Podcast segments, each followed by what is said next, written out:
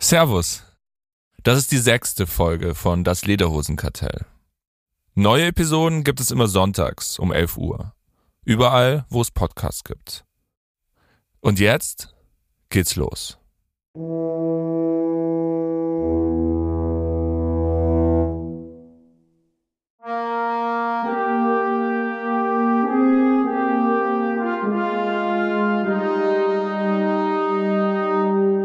Am 28. September 1810 hat der Münchner Lohnkutscher Franz Baumgartner eine Idee. Er schlägt seinem Vorgesetzten vor, für die Hochzeit des Kronprinzen Ludwig von Bayern mit der Prinzessin Therese ein Pferderennen zu veranstalten.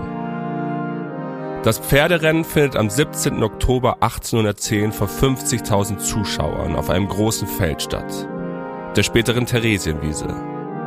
Das Besondere? Jeder darf zuschauen, egal welchen Stand er oder sie angehört. Das hat es so noch nie gegeben. Ganz München versammelt sich, um das neu gegründete Königreich Bayern zu feiern. Das Oktoberfest ist geboren. Das größte deutsche Volksfest. Über 200 Jahre später wurden die Pferde längst in Bierzelte und Fahrgeschäfte umgetauscht. Und auf das Königreich trinkt heute auch keiner mehr.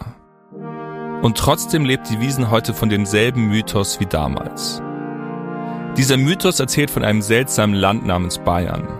Und dieses Bayern trinkt Bier, trägt Tracht, hört Blasmusik und wird von Wirten und Bierbaronen regiert, die Peter Inselkammer heißen oder Christian Schottenhammel.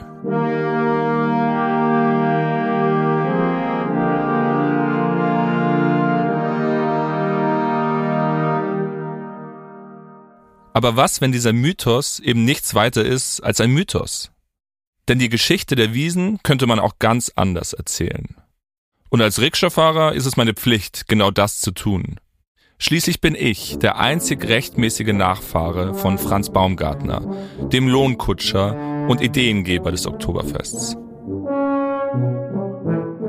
Für diese Folge nehme ich meine weiß-blaue Brille ab und erzähle vier Geschichten vom Oktoberfest, die zwar auch von Bayern handeln, aber die Hauptdarsteller heißen nicht Ludwig, Therese, Franz oder Alois, sondern Katheter, Nermin, Manuela und Janosch. Es geht um die, die das Oktoberfest am Laufen halten.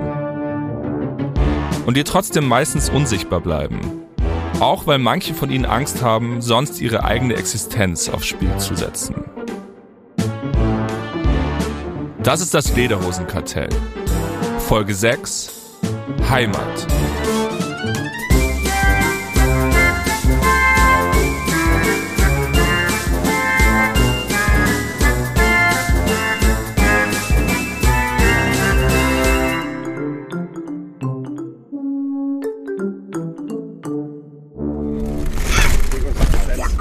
Alter, wie der fährt. Du bist doch verrückt.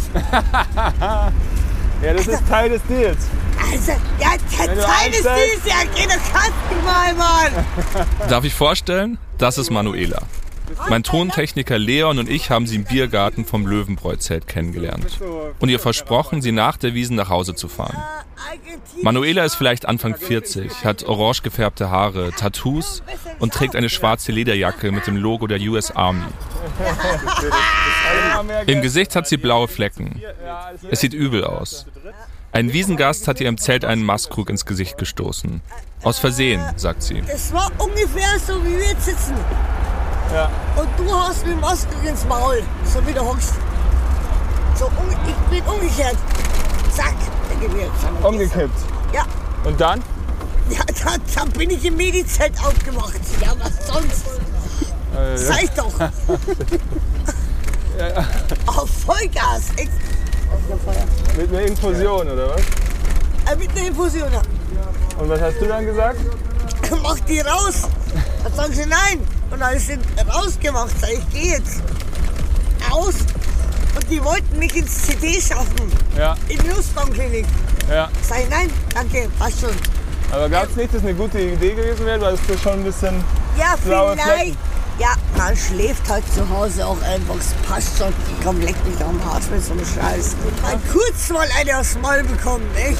Ach, hoppala. Und dann hast du gedacht, feier ich trotzdem weiter oder trinken wir jetzt weiter? Und dann hast du erst Ah, angefangen nein, zu trinken. ich habe dann das Trinken angefangen, Okay. Und warum? äh, weil ich Bock hatte. Ja, das ist ein Grund.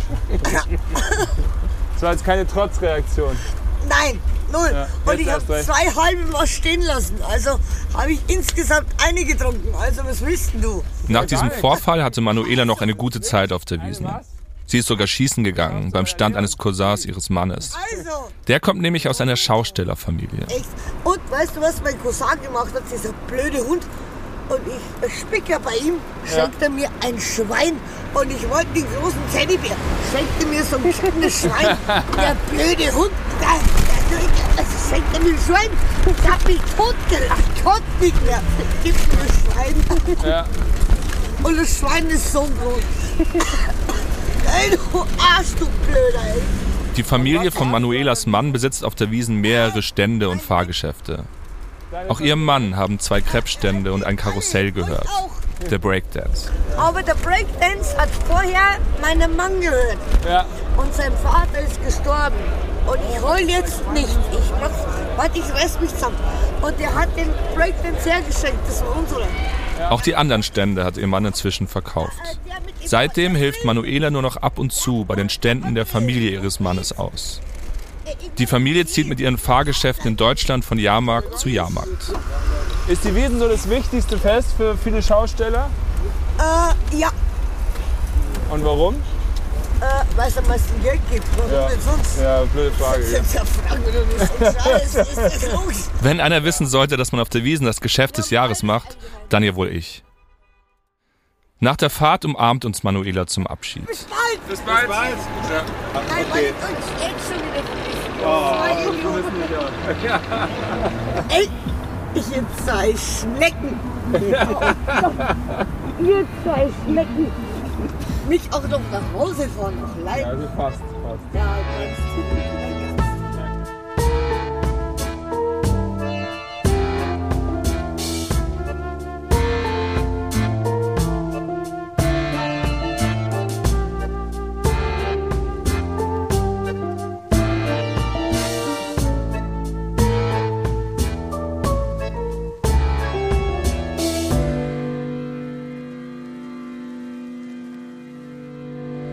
grüß dich, Lemmen Löwenbräu-Festzelt. Äh, ja, bei mir an der Schenke 3, der Container, wo die Auffangcontainer für Schmutzwasser, der läuft über, da, da läuft die Pumpe wahrscheinlich nicht. Genau, Schenke 3. Jo, danke dir, ciao. Das ist Nermin Posterovic. Nermin trägt kurze Lederhosen, eine goldene Trachtenweste und darüber eine grau-grüne Funktionsjacke. Er telefoniert gerade mit einem Handwerker. Denn in der Schenke 3 gibt es ein technisches Problem. Das Abwasser läuft nicht mehr ab. Aber der Handwerker lässt auf sich warten. Also kniet sich Nermin selbst auf den Boden und schaut sich die Pumpe an. Hat sie den außen den Schwimmer oder innen? Ist sie angesteckt? Da muss man oben auch alle Sicherungen drin. Jetzt, jetzt schaltet es auf Strom aus. Strom aus, aus, aus, aus komm, Und nach ein paar Minuten läuft die Pumpe wieder. sie pumpt jetzt. Gut, weiter geht's. Wie Sie sehen, funktioniert's. Meistens funktioniert's. Nermin ist der technische Leiter vom Löwenbräu-Zelt. Im Zelt macht er das, was er am besten kann. Probleme lösen. Egal mit welcher Herausforderung Nermin konfrontiert ist, er schafft sie aus dem Weg. Das war schon 1997 so, als er vor 26 Jahren mit seiner deutschen Frau nach München gezogen ist. Ich komme eigentlich aus ganz, ganz kleinem Dorf äh, und aus ganz kleiner Gemeinde in Bosnien. Ja, ich bin Moslem, ja, aber äh, ich bin jetzt nicht äh, einer, der fünfmal beten geht. Ich lebe mein Leben. Als Nermin in seiner neuen Heimatstadt ankommt, ist das nicht gerade Liebe auf den ersten Blick. Ja, also das war wirklich, die ersten Eindrücke waren einfach zu groß. U-Bahn, äh, S-Bahn, Straßenbahn, ähm, das war mir einfach zu groß. Ich habe damals kein Wort Deutsch verstanden und kein Wort äh, sagen können. Trotzdem will er sich in München ein neues Leben aufbauen. Es hier zu was bringen. Also bewirbt er sich direkt nach der Ankunft um einen Job im Wirtshaus Unionsbräu. Also da habe ich wirklich von klein angefangen, als Spüler, als, als Tellerwäscher, als Putzmann. Und ähm, mit denen habe ich dann angefangen, auch Deutsch zu lernen, sozusagen. Mit denen meint Nermin Posterovic die Wirte-Familie Hagen, die auch ein Zelt auf der Wiesen betreibt, das Löwenbräu-Zelt. Damals habe ich echt äh, auch den Herr Hagen gefragt, ähm, dass ich auf der Wiesen mal arbeite. Der hat gesagt, ja, selbstverständlich. So hat es angefangen. Am ersten Wiesentag betritt Nermin zum ersten Mal überhaupt ein Oktoberfestzelt. Man stellt sich vor, so, ja, sind halt Zelte, man, man spricht immer von den Zelten. Mittlerweile, das sind Paläste. Also das ist kein Zelt mehr, sondern es ist wirklich ein Palast. Dass da so viele Gäste auf einmal zum Essen und zum Trinken kommen, war es mir auch neu. Also war es einfach überwältigend. Also das war riesig. Das Löwenbräu-Zelt hat insgesamt 8500 Plätze. 5800 drinnen, 2700 im Biergarten. Aber weil die ein- und ausgehen, sind das an einem Tag natürlich viel mehr. Ungefähr 450 Mitarbeiter sind dafür da, den Massenansturm zu bewältigen. Sie haben einen, ähm, eine Putzkolonne, die abends eben Zelt sauber macht. Dann haben Sie einen Schankkellner, einen Zeichenkassierer, einen Gläserspüler.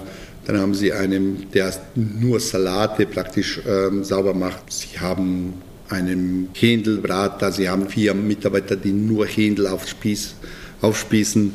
Sie haben einen ganz normalen Koch, bis zum Küchenchef. Sie haben einen Mann, der für Müll zuständig ist oder zwei. Und dann gibt's noch ungefähr 200 Kellnerinnen und Kellner.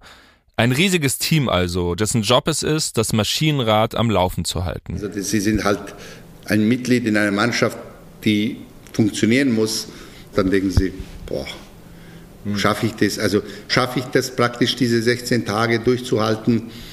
Ähm, und ja, dann legt man einfach los. Nermin arbeitet in einem abgetrennten Bereich neben der Küche. In einem Team von über 30 Leuten. Sie müssen zwölf Stunden lang stehen und Geschirr abwaschen. Zweieinhalb Wochen lang. So ein Zelt ist nämlich ein ziemlich hierarchischer Ort. Ganz oben stehen hier die Wiesenwirte. Dann kommen die Küchenchefs und Bedienungen, die vor allem Deutsche und Österreicher sind. Die Bedienungen verdienen im Zelt auch mit Abstand am meisten, außer den Wiesenwirten natürlich. Fünfstellige Beträge sollen es bei erfahrenen Bedienungen sein. Ungefähr die Hälfte davon machen sie mit dem Trinkgeld der Gäste. Nermin gehört als Spüler zum Wiesenproletariat. Er bleibt in der Küche für die Gäste unsichtbar. Genauso wie die Mitarbeiter im Ausschank und die Reinigungskräfte. Unter ihnen ist fast niemand deutsch. Da gab es auch einige, die aus ehemaligen Jugoslawien kamen, einige aus Türkei, aus verschiedensten Ländern, also von dem Afrikakontinent. Man hört verschiedensten Wörter ähm, und man spricht auch so ein, ein Gemisch aus deiner Muttersprache und Deutsch. Komm, geh mal heim, sowas. Als Tellerwäscher ist es für Nermin fast unmöglich, aus der Küche rauszukommen, im Zelt aufzusteigen. Aber Nermin ist nicht irgendein Spüler. Er beobachtet genau. Ich habe meine Probleme gehabt, weil man einfach selber gedacht hat, es könnte vielleicht besser funktionieren, wenn wir das und das machen würden. Nach der Wiesen sucht er das Gespräch mit dem damaligen Wirt vom Löwenbräu-Zelt, Wickert Hagen. Ein Jahr später ist im Zelt auf einmal vieles anders. Wir haben dann praktisch in den zweiten Jahr tatsächlich auch ein paar Sachen nach meinen Vorstellungen umgesetzt, ja. In den Arbeitsabläufen dann ähm, auf meinen Vorschlag sozusagen haben wir einen breiteren Tisch bekommen. Wir haben eine Vorspülanlage bekommen. Das war früher mit ganz normalen Handbrause. Dann haben wir eine, eine professionelle Brause bekommen für Teller vorspülen. Mhm. Das sind Kleinigkeiten, ja. die letztendlich in der täglichen Arbeit ähm, sehr, sehr großen Einfluss haben. Nermin hilft, das Zelt auf Vordermann zu bringen, es bereit zu machen für den Besucheransturm in den Nullerjahren. Und auch die Leute, die er als Mitarbeiter empfiehlt, beweisen sich. Viele sind Freunde oder Kollegen von ihm. Oft sind sie selber aus Bosnien. Wiesenwirt Wickert Hagen erkennt, dass Nermins Potenzial als Tellerwäscher verschenkt ist. Nermin sorgt ab jetzt dafür, dass der Betrieb im Zelt in den zweieinhalb Wochen nicht in Stocken gerät. Dass der kaputte Boden repariert wird, dass Handwerker gerufen werden und die Schlösser ausgetauscht werden. Nermin arbeitet jetzt nicht mehr hinten in der Küche, sondern ist im ganzen Zelt unterwegs. Er freundet sich sogar mit Kollegen außerhalb der Küche an. Wir feiern äh, zusammen, wir, die Kollegen, die mit mir zusammenarbeiten. Ähm, wir kennen uns privat. Wenn einer umzieht, ähm, wenn einer Geburtstags feiert, sind wir fast alle dabei. Weil ähm, das ist, Wiesen ist fünfte Jahreszeit. Also für mich ist das wirklich eine der schönsten ähm, Zeiten im, im Jahr. Mhm. Diese zwei Wochen, die wir draußen verbringen, das ist wie eine große Familie. Nach einigen Jahren ernennt ihn der Wirt des Löwenbräu-Zelts zum technischen Leiter und zum Chef der Spülermannschaft. Er leitet jetzt ein Team von 35 Mitarbeitern. Inzwischen läuft im Zelt nämlich nur noch wenig ohne Nermin. Nach der Wiesen hat er mir ein Video vom 80. Geburtstag von Wickert Hagen gezeigt, dem Wirt des Löwenbräu-Zelts. Die Münchner Wiesenelite ist eingeladen, Wiesenwirte und Brauereichefs. Und mitten unter ihnen sitzt Nermin Posterovic, der ehemalige Tellerwäscher. Er ist ein guter Freund der Wirtefamilie geworden. Anders als viele Wiesenmitarbeiter ist Nermin heute nicht mehr vom Geld abhängig, das er auf dem Oktoberfest verdient. Er arbeitet heute nicht mehr in der Gastronomie, sondern für eine Versicherung. Aber für zweieinhalb Wochen im Jahr nimmt er sich frei, um auf der Wiesen zu arbeiten. Erstes Jahr kommst du und denkst du, naja, verdiene ich Geld. Und dann wirst du einfach mit diesem Virus Wiesen infiziert und dann bleibst du einfach da. Mhm. Also in, ich sage es Ihnen ganz ehrlich, in diesen zwei Jahren, wo wir wegen Corona kein Oktoberfest gehabt haben, wo die ersten Kastanien unten am Boden liegen, zumindest mir geht es so, dass mir einfach was gefehlt hat. Und was haben Sie jetzt gefühlt, die letzte Wiesen, als Sie das erste Mal nach zwei Jahren Pause auch wieder ins Zelt reingegangen Endlich zu Hause. Wirklich, also wirklich das endlich zu Hause.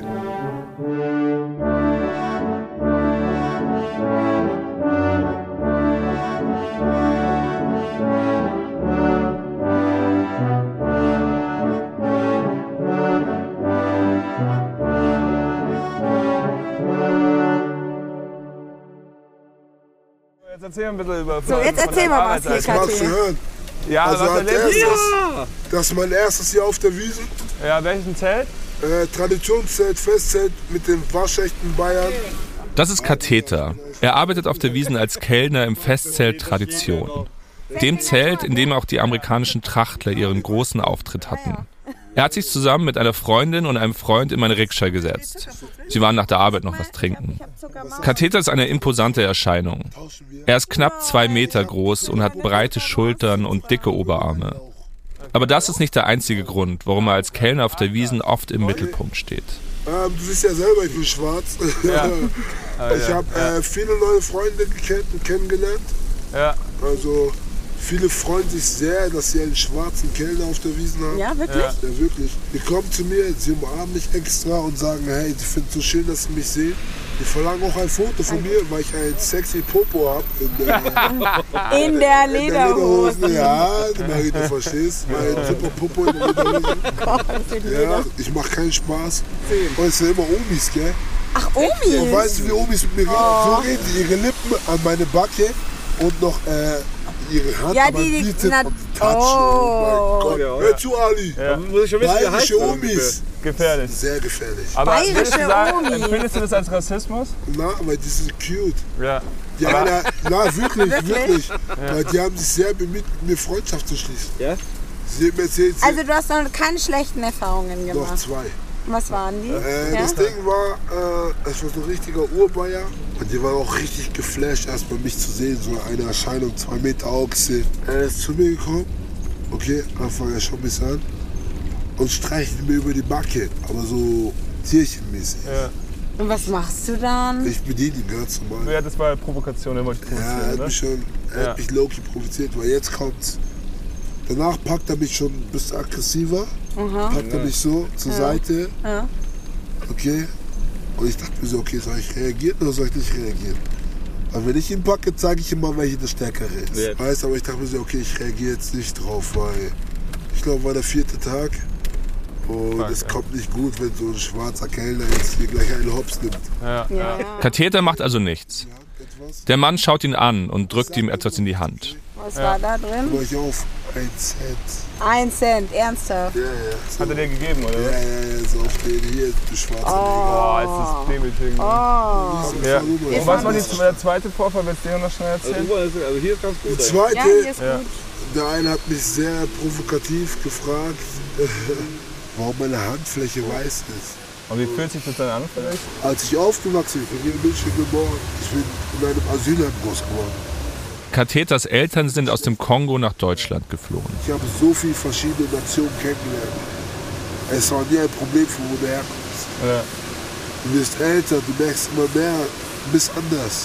Du merkst immer mehr, du bist kein Münchner, du bist kein Deutscher, du bist anders. Aber würdest du Schlimme. sagen, dass auf der Wiesn mehr Rassismus ist als sonst in München? In dem Zeit, wo ich arbeite, ist eh ein bisschen ruhiger und jeder freut sich, mich zu sehen. Ja, also eher so positiv. Weil, weil das Ding ist, München ist schon bunt, muss man so sagen. München ist bunt. Da freuen sich schon viele, mich zu sehen. Aber du weißt selber, es gibt die Urbayer. Ja. Und die Urbayer kommen auch zu mir ins Zelt. Da gibt es Urbayer, die denken, oh, der Bimbo kann ja beigisch. Kann ich noch wegschauen. Da gibt es Urbayer wie die anderen, die denken, die könnten machen, was sie wollen. Aber es gibt genug Bayer, die sich freuen, auch mich zu sehen. Denken, Oida, ein schwarzer junger Mann, der beigisch redet. Ich komme daher, Servus, äh, und brabbel da irgendwas hin, okay. Der ist ja okay, krass. Nach der Fahrt ist noch ein dritter Vorfall hinzugekommen. Ein Gast hat vor Katheter den Arm zum Hitlergruß gehoben. Manche Wiesengäste scheinen nicht damit klarzukommen, dass auf der Wiesen ein schwarzer Kellner in Lederhosen arbeitet. Sie finden, dass er nicht zu diesem Fest gehört. Sie wollen ein Oktoberfest, das bayerisch ist und weiß. Für diese Leute habe ich eine Neuigkeit. Die Wiesen war noch nie weiß. Man muss nur etwas genauer hinschauen. Alle nochmal raus. Alle nochmal raus. Wir üben wieder. Die anderen gehen jetzt einmal raus.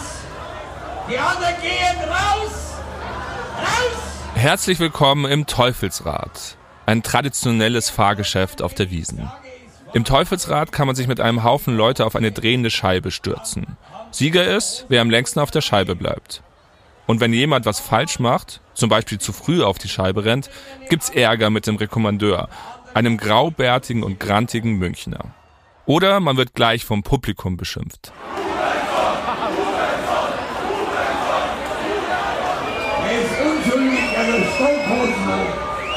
Ein Betrüger. Ein Preisvoll. Danke. Servus. Mama. Manchmal wird auf dem Teufelsrad auch geboxt. Dann stehen sich zwei Kontrahenten in Boxhandschuhen gegenüber, schlagen Luftlöcher und stolpern über ihre eigenen Beine. Erste Runde, los geht's.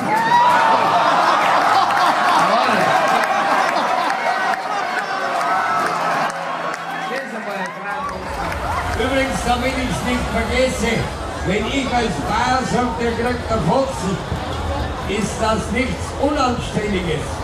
Es ist was Schmerzhaftes. Ein Fotzen ist bei uns sowas wie bei euch eine Maulschelle. Tut bloß mehr weh. So. Anfang der 60er gab es hier im Teufelsrad noch jeden Tag Schaukämpfe. Und es gab einen Jungen, der konnte den Schlägen der besoffenen Gegner ganz besonders gut ausweichen. Also Gaudi halt und sowas, so Unterhaltung halt, ne? Je mehr Unterhaltung je mehr Leute kommen, das ist ganz normal. Und ich wollte das beherrschen. Dieser Junge heißt Janosch Aktsch. Er kriegt fürs Boxen 5 Mark von den Betreibern des Teufelsrads. Heute, 60 Jahre später, ist der Junge ein kleiner Mann mit grauem Schnauzer und einem gutmütigen Lächeln. Ja, ich bin der Janosch, ich bin jetzt bald 70 Jahre alt. Äh, Ich habe schon sämtliche Tiefen und ich habe sämtliche Höhen mitgemacht. Janosch Aktsch sitzt auf der Couch seiner kleinen Wohnung in Leim. An den Wänden hängen Fotos seiner verstorbenen Frau. Der Fernseher läuft. Janosch hustet immer wieder stark. Er ist schwer krank. Ich habe Herzkranzverengung, ich habe Krebs. Ich habe äh, sämtliche Seuchen, wie man sagen kann. Also ich bin jetzt bald 70 Jahre alt und ich habe keine große Lebenserwartung mehr, das weiß ich. Umso wichtiger ist es Janosch, seine Geschichte und die seiner Familie zu erzählen. Diese Geschichte ist auch eine Geschichte der Wiesen und wie sie sich über die Jahre verändert hat. Und was gleich geblieben ist. Nämlich die Diskriminierung einer Gruppe, die schon immer zu diesem Fest gehört hat. Zum Beispiel, Beispiel, ich bin ja reiner Sinti. Ne? Es gibt auch Schausteller, das sind keine Sinti. Das sind jenische, sag mal, Reisende. Das sind Schausteller, Komödianten. Es gibt welche, wie man sagt, die äh, Dynastie, ne, die Alten halt, ne, die haben mit Buden in der Oktoberwiesen haben die angefangen damals. Janoschs Familie gehört zu den Sinti. Sie sind seit Generationen Schausteller und Artisten. Schon Mitte des 19. Jahrhunderts sind sie durch Süddeutschland gezogen. Nach Bayern. Und in Bayern sind wir, unsere Familie ist erst einmal geschichtlich erwähnt, 1860 war das gewesen, und zwar in Garmisch, Garmisch. Die haben sie äh, in die Wohnwagen früher aufgehalten, die sind ja verfolgt worden. Zigeuner, wenn sie gesehen haben, äh, äh, schwarze Köpfe, wenn sie gesehen haben, haben sie ihre Kinder, die Wäsche haben sie Sicherheit gebracht, Lebensmittel haben sie in Sicherheit gebracht. Ne? Daher äh, stammt ja der Name Zigeuner, Zigeuner. Wir waren noch nicht Zigeuner, wir waren schon immer Sinti. Als Sinti dürfen sie viele Berufe nicht ausüben und sich an vielen Orten nicht dauerhaft niederlassen. Also ziehen sie als Schausteller von Volksfest zu Volksfest. Und das größte Volksfest in Süddeutschland ist schon damals, im 19. Jahrhundert, das Oktoberfest. War so 1860 war das gewesen. Da war nebenan so eine große Pferderennbahn hat es noch gegeben, was jetzt mir da so die Alten so erzählt haben. Die Wiesen sieht damals noch ganz anders aus als heute. Statt großen Zelten gibt es kleine Bretterbuden, in denen Bier getrunken wird. In anderen Holzbuden präsentieren Artisten und Schausteller ihre Attraktionen.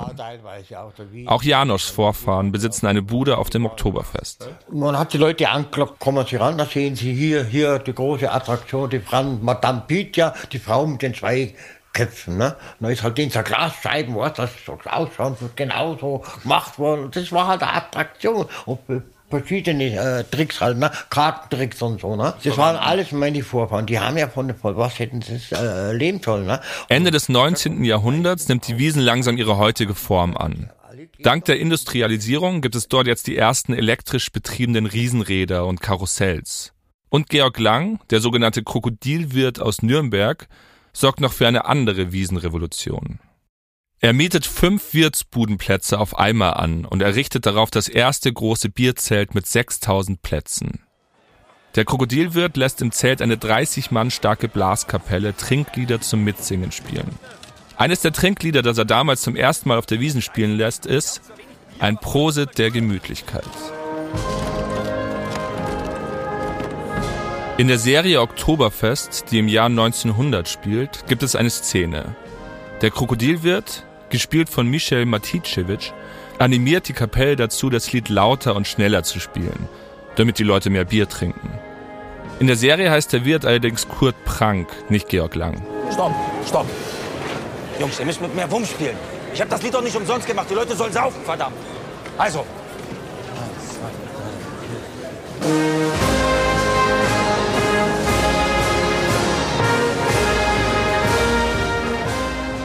Nach dem Franken Georg Lang lassen auch die großen Münchner Brauereien Bierzelte errichten. 1913 hat das größte Bierzelt, die Bräurosel, 12.000 Plätze. Das Oktoberfest wird zum Bierfest.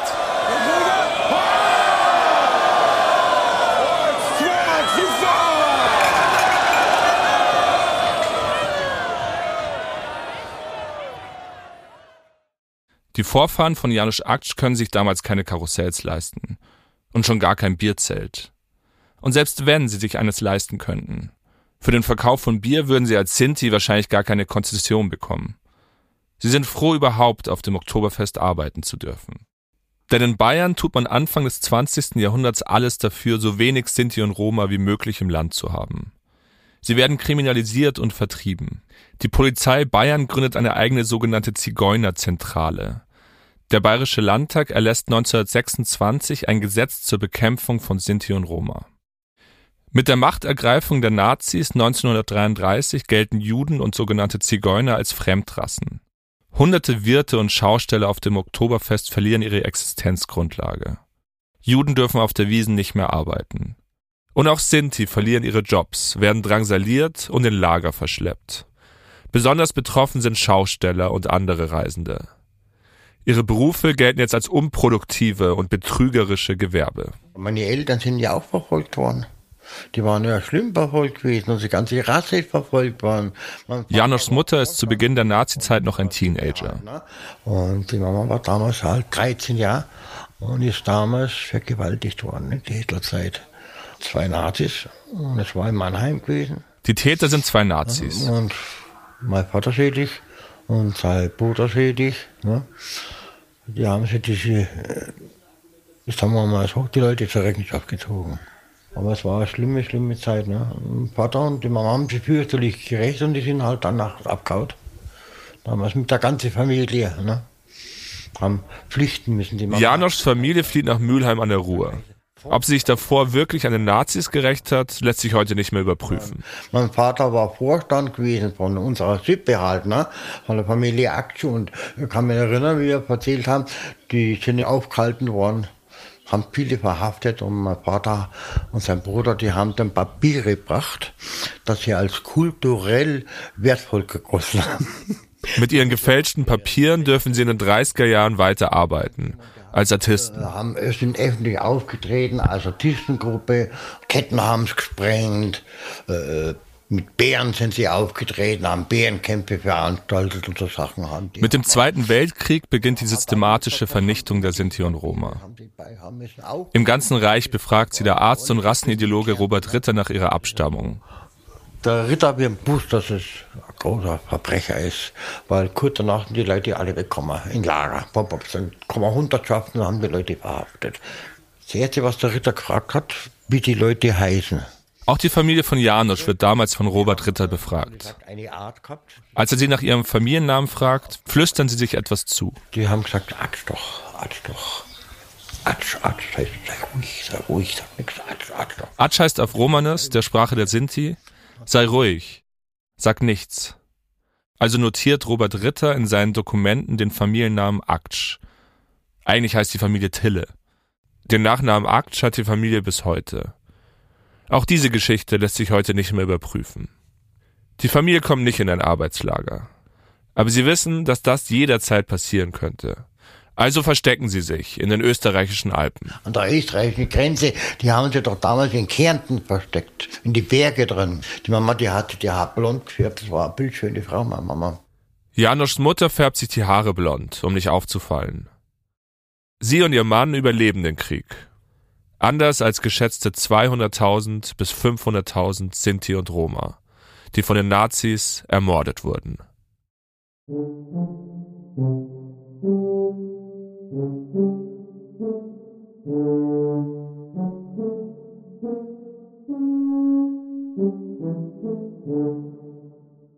Janosch Aksch wird 1954 in München geboren, in einer Wohnwagensiedlung in Giesing, dem Viertel, in dem Steffen Marx sein Bier gebraut hat. Ich bin äh, Münchner, bin ein Giersinger, bin ein echter Giersinger, bin in München geboren. Ich bin schon, wie soll ich sagen, ich wäre schon als, äh, äh als Baby wäre ich schon diskriminiert. Steht drin in meiner Geburtsurkunde, geboren im Wohnwagen.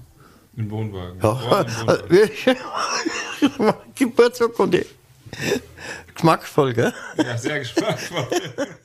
Im Winter wohnt seine Familie in München. Im Frühling, im Sommer und Herbst zieht sie in den 60er Jahren von Volksfest zu Volksfest. Und der Höhepunkt des Jahres ist natürlich das Oktoberfest. Das findet seit 1949 wieder statt. Ohne viele Sinti, die im Krieg ermordet wurden oder alles verloren haben. Und die dafür selten entschädigt werden. In der Nachkriegszeit geht die Diskriminierung und Kriminalisierung der Sinti und Roma nämlich weiter. Einige Rassentheoretiker und NS-Polizisten bleiben im Amt. Ab 1953 gibt es in der bayerischen Polizei für die Sinti und Roma sogar eine eigene Abteilung, die Bayerische Landfahrerzentrale. Die Familie Aktsch darf 1961 wieder auf die Wiesen zurückkehren, mit einem Skistand und einem Kettenkarussell. Janosch ist schon als Kind jeden Tag auf der Wiesen. Ich habe ja mit einfach müssen aufbauen, sauber machen, das, das, die Kleinigkeiten auch. Ne? Das prägt äh, das Leben auf der Oktoberwiesen. Ne? Während der Zeit. Er hilft beim Aufbau und Abbau, steht an der Kasse. Und wenn Zeit bleibt, führt er auch ein paar Tricks vor. Er boxt im Teufelsrad, schwingt mit dem Lasso, wirft Messer. Denn in den 60er Jahren gibt es auf der Wiesen noch Artisten, Kleinwüchsige, Wahrsagerinnen und Feuerschlucker. Und natürlich ein paar legendäre Geschichten. Flitzer zum Beispiel, äh, Cousin von mir, der hat so Stangendänzerin auf der Wiesen kennengelernt. Ein Cousin von Janosch übernachtet im Wohnwagen einer Schlangentänzerin. Äh, Und geht mit ihr im Wohnwagen rein, bleibt über Nacht, aber 8 in der Früh auf und sieht da die Schlange. Und am nächsten Morgen sieht er eine Schlange im Bett. Ich stehe aus dem Bett raus. Ja, und drunten lag ich raus aus dem Wagen. Hilfe. Er springt aus dem Bett, stürzt aus dem Wohnwagen und rennt nackt über die Theresienwiese. Das sind alles so Anekdoten, die stimmen auch. Ne? der Flitzer von der Wiesen. Sein Cousin ist jetzt auf dem ganzen Oktoberfest bekannt. Als Flitzer von der Wiesen.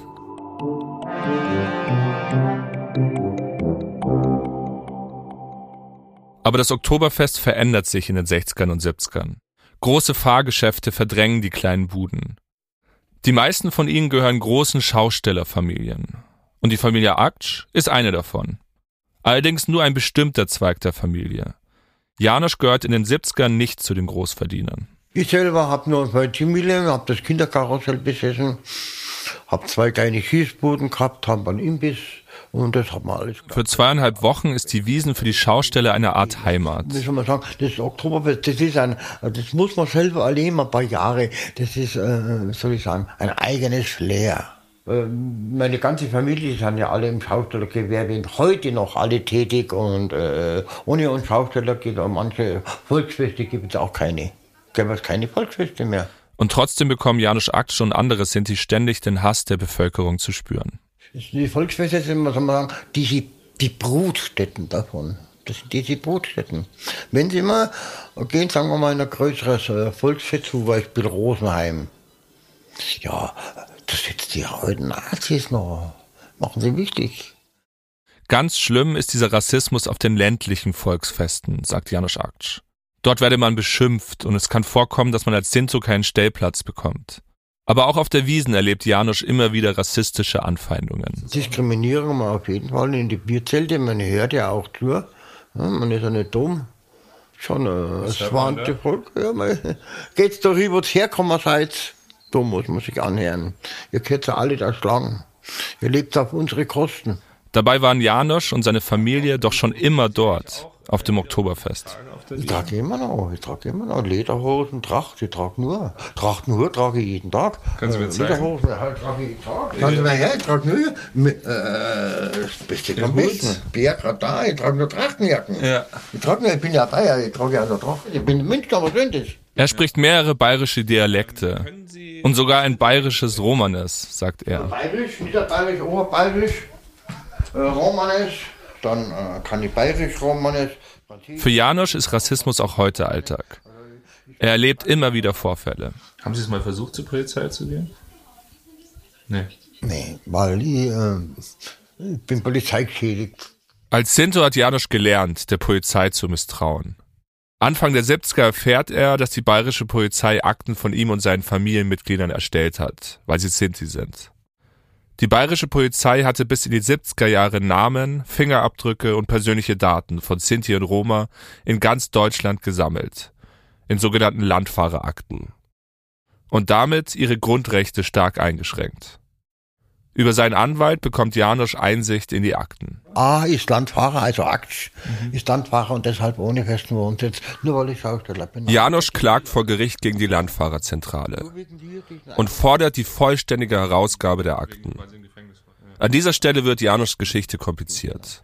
Die Polizei sagt aus, dass die Akten, die Janosch dem Gericht vorlegt, gefälscht seien und dass es keine Landfahrerakten gebe. Und er hat geheißen, die Akten sind gefälscht. Polizei hat gesagt, Kriminalpolizei, die Akten sind gefälscht. Es gibt keine internen Landfahrerakten. Ich bin verklagt worden. Drei Monate, statt, drei Monate habe ich dann, nach drei Jahren habe ich dann Verhandlung gehabt, habe ich drei Monate gekriegt. Das Gericht gibt der Polizei recht. Janosch muss für drei Monate ins Gefängnis. Wegen Urkundenfälschung. Wir haben versucht, Janoschs Geschichte zu verifizieren. Leider ist uns das nicht gelungen. Laut dem Amtsgericht München sind die Akten zu diesem Prozess mittlerweile vernichtet worden. Janosch hat die Dokumente auch nicht mehr.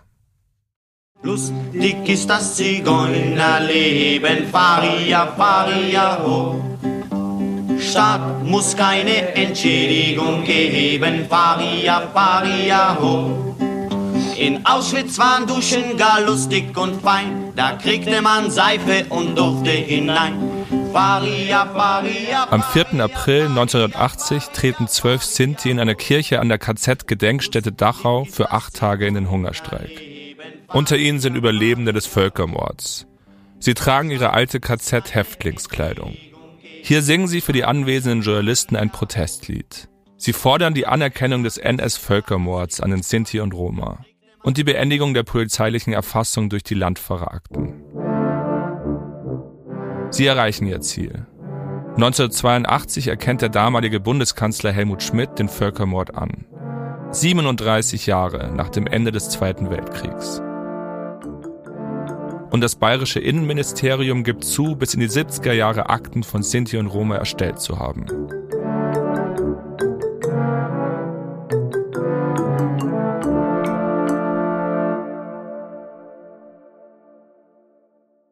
Nach dem Oktoberfest hat mich der Vorsitzende des Bayerischen Landesverbands Deutscher Sinti und Roma angerufen und mich im Namen der Mehrheit der Sinti-Familien auf der Wiesen gebeten, nicht über das Thema zu berichten. Viele Familien haben Angst, ihren Platz auf der Wiesen oder auf anderen Volksfesten zu verlieren, wenn bekannt wird, dass sie Sinti sind. Janusz Aktsch hat sich trotzdem entschieden, mit mir zu reden. Er findet es wichtig, dass die Leute erfahren, wie viel Diskriminierung Sinti in Deutschland erleben müssen.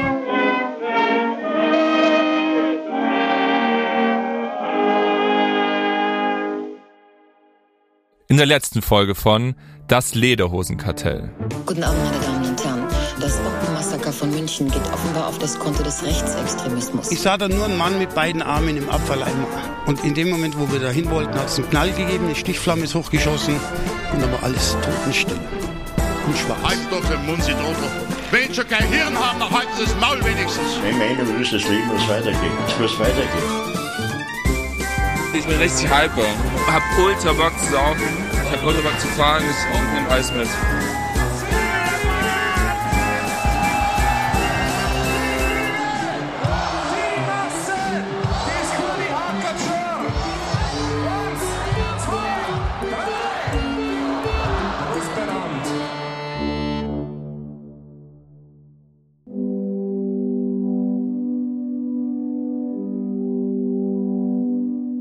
Das Lederhosenkartell ist eine Studio Bummens Produktion. Autor und Host bin ich, Alexander Gutsfeld. Mein Co-Autor ist Simon Garschhammer. Unser Executive Editor ist Tobias Baukage. Fact-Checking Leonard Pleser.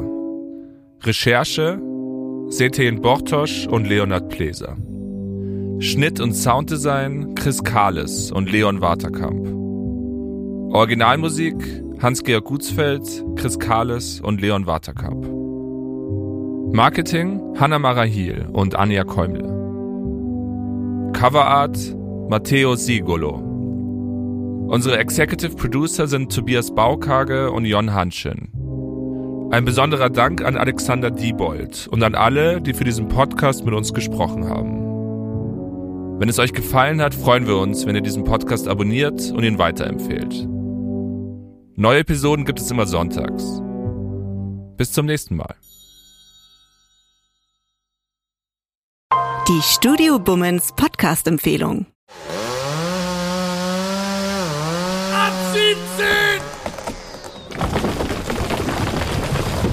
Ich bin Tommy Wosch. Äh, und ich bin Katrin Wosch. Hallo. Und zusammen sind wir die Meyers. Naja.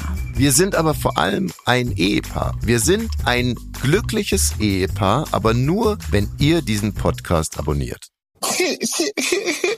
Ab 17. Also wenn ab 17 ein Pferd wäre, dann wäre es ein echt tolles Pferd. Die tägliche Feierabend-Podcast-Show. Ihr könnt mit uns Feierabend machen. Das ist ein ganz neues, schönes Gefühl. Das ist ein Ritual. Wenn ihr Feierabend habt, drückt ihr auf ab 17. Dann ist Feierabend. Und zwar in jeglicher Hinsicht. Es ist immer so eine halbe Stunde und jeden Freitag haben wir Gäste. Jakob Lund hier bei uns im Studio. Nein, lass mich. Auf mich anzufassen. Visavi ist heute bei uns. Ich war mal richtig Fan von euch beiden. Was? War es Ja, gut. ich war. Aber ich habe wirklich einen sehr extremen Griff. Woher weißt du das? Tommy, ich muss auch die Amateure kennen, nicht nur die Profis. Ab 17 ist aber vor allem toxische Weiblichkeit.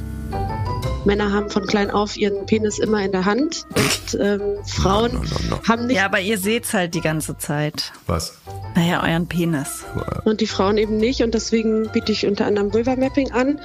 Und ähm, wie ich mitbekommen habe, wäre das ja auch für dich mal nicht schlecht, ne? Ich habe ja auch immer gesagt, du bist die schönste äh, Ehefrau des Jahrtausends, aber nicht die fleißigste. Ich muss morgens schon bei drei Kindern gucken, winken die fröhlich, wenn ich weggehe oder weint jemand, habe ich wieder was falsch gemacht, lag die falsche Stulle da, ist irgendwas. Also irgendwie habe ich jetzt noch weniger Bock ins Gefängnis zu gehen ähm, denn je. Ja, ich denke manchmal, da hätte ich meine Ruhe. Aber hier hast du doch eigentlich auch deine Ruhe, oder nicht? Ja, aber nicht den ganzen Tag. Ab 17. Jeden Montag bis Freitag. Ab 17 Uhr überall, wo es Podcasts gibt. Schnauze! Nicht, nicht, nicht, nicht. Ach so. Ich meinte meinen Mann! Okay. Gut gemacht.